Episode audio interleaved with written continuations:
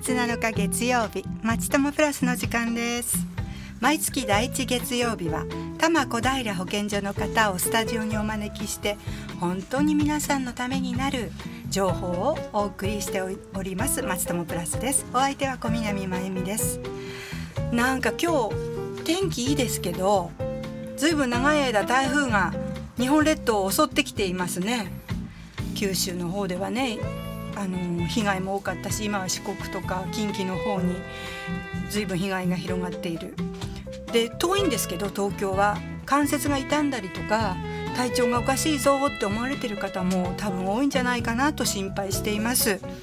その台風じゃなくても身長あの体の調子が悪くてねお医者さんにかかる時は誰でも早く辛い症状を楽にしてほしい早く病気を治してほしいって思ってるんですよね。皆さんはこんな時診察室でお医者さんに自分の心配とか不安を的確に伝えられていますか？それから夜急に具合が悪くなってどうしたらいいか迷ったことってないですか？そんな時はどうされたでしょうか？さて本日は多摩小平保健所の企画調整課保健医療担当の北木屋武誠さんをスタジオにお招きして上手なお医者さんのかかり方についてお話を伺っていきます。清武さんこんにちは。こんにちは。よろしくお願いいたします。お願いします。ほら男性ですよ。いつもねあの女性の方が多いんですけど今日はあのとてもなんかドラえもんみたいな優しそうな お兄ちゃんです。よろしくお願いいたします。お願いします。はい、えー、ただいまご紹介いただきました多摩小平保健所の木屋武です、えー、保健所の中で医療安全支援センターが設けられている部署に所属しております。医療安全支援センターには患者の声相談窓口という患者さんやご家族の方などの相談を受ける窓口がございます。あそうなんですか。それその窓口っていうのはどんなご相談を受けているんですか？えー、この患者の声相談窓口は、はい、安心してお医者さんにかかる方法を一緒に考える窓口です、うん、本日は、うん、えー、都民の皆様からのご相談を受ける中でですね、はいはい、えー、よくあるご相談を通して、はい、えー、上手なお医者さんのかかり方について、えー、お話しさせていただきます。はいよろしくお願いします。で上手なお医者さんのかかり方って言いますとお医者さんにかかるには何かコツのようなものがあるんですか？うん、そうですね、えー、この患者の声相談窓口には、えー、お医者さんに自分の心配や不安が分かってもらえなかったとか、うん、忙しそうで相談しようと思ったことが伝えられなかった、うん、などお医者さんと患者さんのコミュニケーションがうまくいかなかったというご相談が多いです。ああ、そうなんですか。はい。えー、コミュニケーションと一言で言ってもですね、うん、忙しそうなお医者さんに自分の心配や不安を伝えるのは難しいですよね。えー、ところで小南さんは、今まで診察を受ける時、はい、お医者さんの様子によって話しづらくありませんでしたか？そうですね私自身ですよね確かにねお医者さんがね忙しそうにされてたりすると何か話したらいいかもう緊張してしまって 忘れちゃったりこれ言おうと思ってたのに忘れて話半分になってしまうようなこともあった気がしますよね。で忙しそうにしているだけでなくてなんか言いにくいんですけど気難しそうな顔をしたお医者さんとかもいらしてなんだかこうしんどいんですとか辛い状況を伝えるのも諦めたこともなかったとは言えないですね。そうですよね、えー、伝えることはお仕事の小南さんでも、お医者さんに話しづらいこともあるんですよね。うん、えー、一般的にですね、うん、医療職、えー、はい、特にお医者さんという白衣を着た医療の専門家で、はい、自分からあれこれ質問するのは気遅れするという方は多いようです、はい。うん、えー、患者さんがですねお医者さんが親身になって自分に向き合ってくれる感じると、小南さんのように伝えることを諦めてしまうことがあります。はいえー、長い時間待ってやっと診察上になったのに、うん、自分の伝えたいことが伝えられないというのは、うん、体調も悪い上に気持ちも不快になって、うん、さらに具合も悪悪くなると思います。えー、本当そうですよね、えー、そうならないためにですね、うん、えー、患者さんができる工夫がいくついくつかあります。はいはいえー、まずですね、はい、受診の前にあらかじめ伝えることを整理しておくことが必要です。えー、お医者さんの前で緊張して緊張してしまうという方は、はい、えー、自分が気になっている症状や心配なことは、うん、箇条書きなどメモにしておくことをお勧めしております。あメモねメモどのどんなことをメモしておくといいんですか？そうですねはい、えー、初めての受診や、うん、久しぶりの受診の場合は、はい、今日の気になっているところ、うん、えーはい、いつから始まったか、はい、どんな状況か、はい、えー、例えばですね、うん、熱とか咳とか痛みとかは必ず記入します、はあえーそれによって、今日の食欲や、えーここ数日の睡眠なども不足できるといいと思います。なるほど。はい、またですね、えー今までかかった大きな病気や手術、薬のアレルギーなども書き留めていくといいでしょう。なるほど。えー継続して通院している方は、えー前回受診の時からの変化や、気になっていることなどをメモしておきましょう。なるほど。なんかすっごい勉強になりますよね。で他にも気をつけた方がいいことってありますか？はい、えーそうですね。やはりコミュニケーションの始まる挨拶です。はい。えー診察の初めに「こんにちは」とか「よろしくお願いします」とか、えー挨拶してみるといいと思います。そんな入ってって「こんにちは」って言うことだけでそんなに変わるもんですか？確かにそう思いますよね、えー挨拶くらいって、えーでもお医者さんとの関係も他のコミュニケーションも同じなんです、はい。えー私たちは職場でもお友達関係でも、えー本題の話に入る前にまず挨拶から始めますよね、はいはい。えー診察の時患者さんはあれこれ不安や心配なことが多くて緊張し緊張していますし、はい。えー先生は忙しくて余裕がなくなっているかもしれません、はい。ねえ。挨拶するすることで、患者さんも先生も余裕が出てくるとコミュニケーションを取りやすくなります。そうですよね。確かにお医者さんも忙しくされてね疲れていらっしゃることもありますよね、今木畑さんがお話ししたように「先生こんにちは」って言われると少し話しやすくなるかもしれないですね。そうですよね。ぜひ試してみてください。はい。今までのお話でお医者さんとのコミュニケーションが大切っていうことは分かってきました。でもでもでもでもでもお医者さんは患者さんを治すことがお仕事ですよね。お医者さんは検査をしたりはい。診療したりして患者さんからの具合具体的なね話がもしなくても状態をこう自分で理解して診療治療することができるんじゃないかなと思うんですけどどうなんですか？そうですね、えー確かにですねお医者さんは、えー医療とか治療のプロプロですね。プロですはいプロですね。プロですね。はい、でもですね残念だ残念ですけども、えー占い師みたいにですね黙って座ればピタリと当たるというようなことは困難です、えー患者さんの辛い症状を改善するためには、まずお医者さんが正確に診断する必要があります、えーところで小南さんは痛みには強い強い方ですか？そうですね。自分が我慢すれば物事うまくいくなみたいなところあるかもしれませんね。はい、えーただですね、まあ人によっては痛みに弱い方もいらっしゃいます。はい。えー痛みや感じ方、えーお医者さんの説明を抜けてる方もその人に違います。はい、その人によってね。はい。うん、えーその患者さんに合った治療をするためには、患者さんの感じている症状などの情報が必要です。はい、はあ、なるはい。えーそのためにですね、えー具体的な説明が欠かせないものになります。なるほどね。やっぱりちゃんと説明しないとお医者さんでも見ただけでは占い師じゃないんだから、はい具体的にはわからないんですね。そうですね。はい。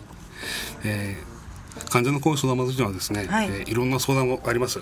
あはいえー先日もですね、この辺が痛いんですがとお医者さんに伝えたら気のせいですよと言われそれ以上いなくなったという話もありましたそれは気のせいですよ。ちょっとひどい気がしますね。そうですよね、えーひどい先生に思いますよね、えーでもこのお医者さんはもしかしたら、えーこの患者さんの病状から、痛みを気にしすぎている状態がかえって良くないと思って、気にしないで大丈夫と言いたかったかもしれかもしれません、ははい。えーこのように患者さんとお医者さんとの間ですれ違いがあると、患者さんは納得できる治療にならなかったと感じてしまい、時には苦情にまで発展してしまいます、うん。この患者さんがですね、例えば先生気のせいかもしれないけども、やっぱり気になって心配なのでちょっと触ってみてもらえませんか？とか伝えられたらどうでしょうか。なるほどね。もう諦めたらダメってことですよね。患者さんが見てください。気になるって諦めないで伝えないとお医者さんが気づかないうちにその自分自身というか患者さんが傷ついてそのまま終わっちゃうってこともあるってことなんですね。はい、そうですね、うんコミュニケーションが十分に取れないうちにですね診察が終わってしまって、えー信頼関係を結べないと、こともありますね。はい。そうなんですね。お医者さんはね、たくさんの知識があるんだけど、患者さんの感じ方とか気持ちは説明しないとわからないということなんですね。はいでそして自分が患者さん自身が納得するまでお医者さんに質問したり状況を説明することが大事なんですね。はいその通りです、えー、お医者さんにできることと患者さんにできること、うん、えー、それぞれができる努力をすることで、うん、患者さんがより良い医療を受けられるようになるのです。うんうん、なるほど。なんかよく分かりました。また後半は違ったの観点からお話を進めていきたいと思いますがここで一曲お聴きいただきたいと思います。星野源で3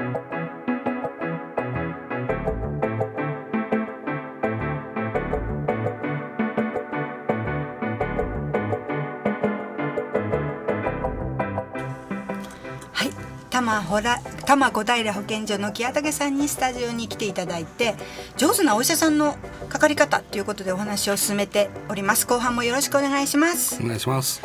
はい。では患者さんのあのー相談窓口さっきから何回も出てきましたけれども、はい。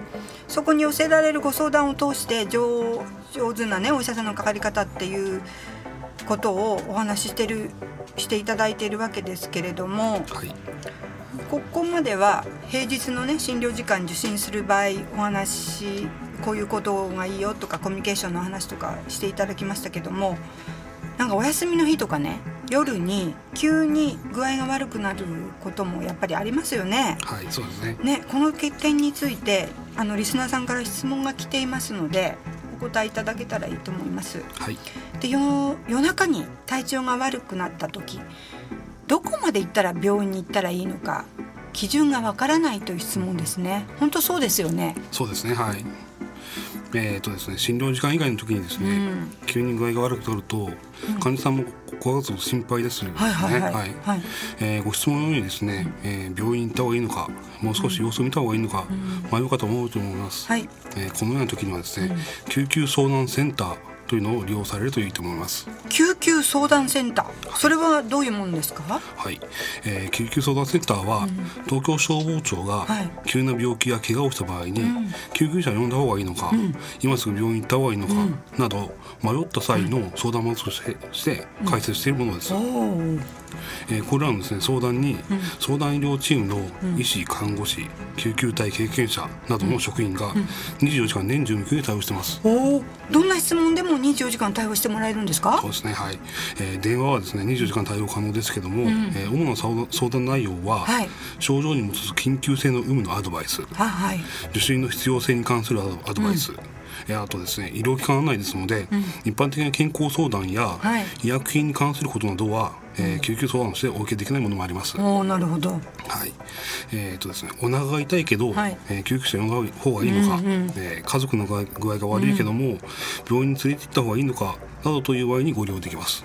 それはね本当にありがたいですよね具合が悪い時ね具体的に専門家に相談できるのはね本当心強いですよね。だってわからないんですもん。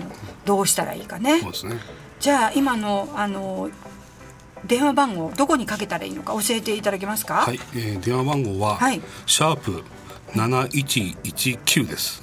シャープ7119はい、はい。えーダイヤル回線電話がつながらない地域からは、はい。23区の場合は、03の3212 2323、えー多摩地区は、042 521 2323です。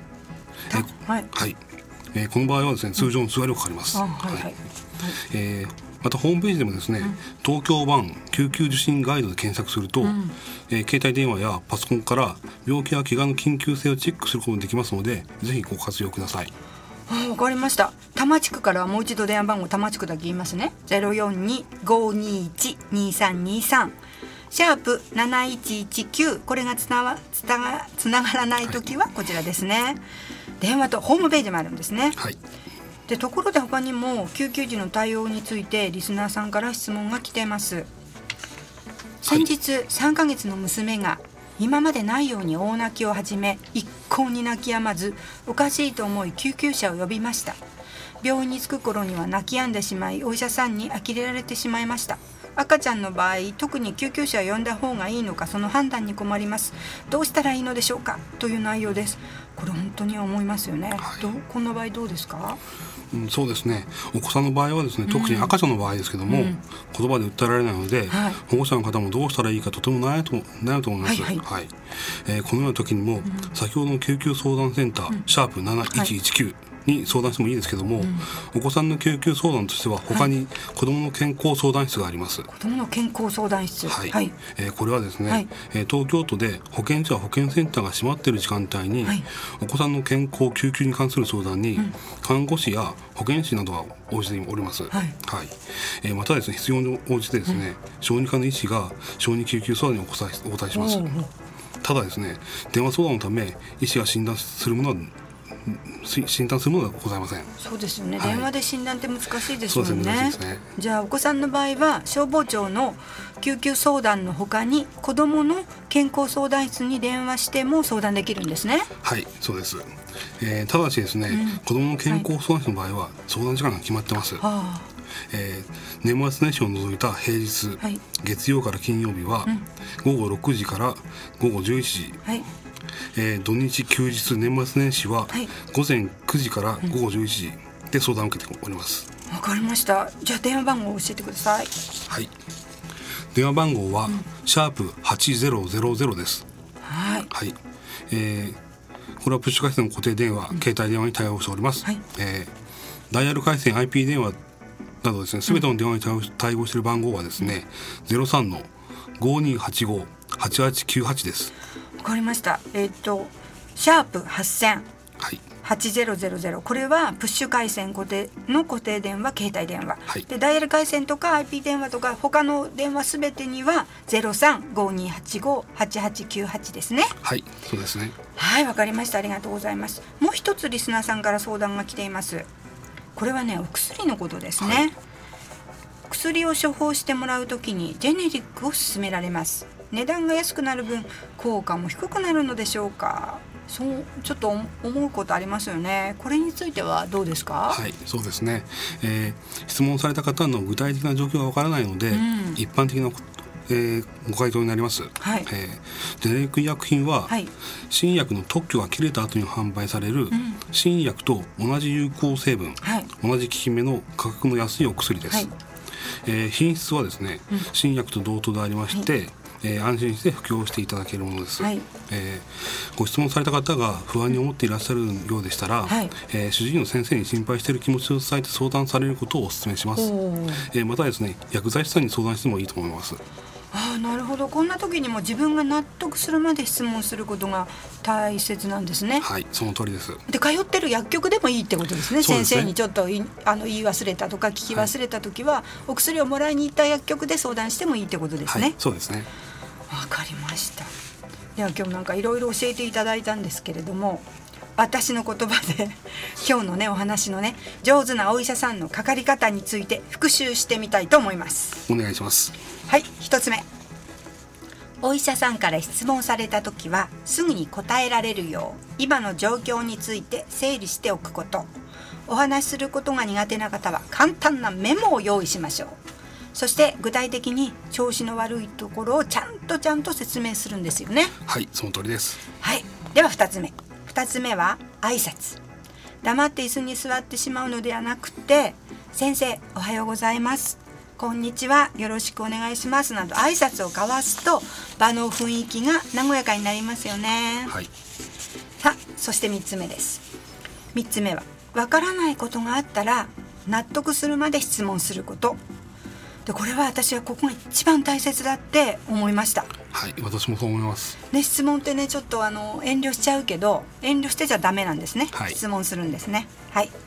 でまた休日夜間など病院に行くかどうか迷った時などは救急相談に相談してみる。ということで今日あのの代々のまとめよろしいでしょうか。はい、えーありがとうございます、えー短時間でよくまとめていただきましてありがたいです、えーその3つに加えてですね、はい。お医者さんから聞いて大切だと思ったことはメモを取る、はい。えー今後の見通しなども聞く、はい。なども追加できるといいですよあねなるほど。こっちの方もお医者さんの,、あの診察室の中でメモを取っていいわけですね、はい。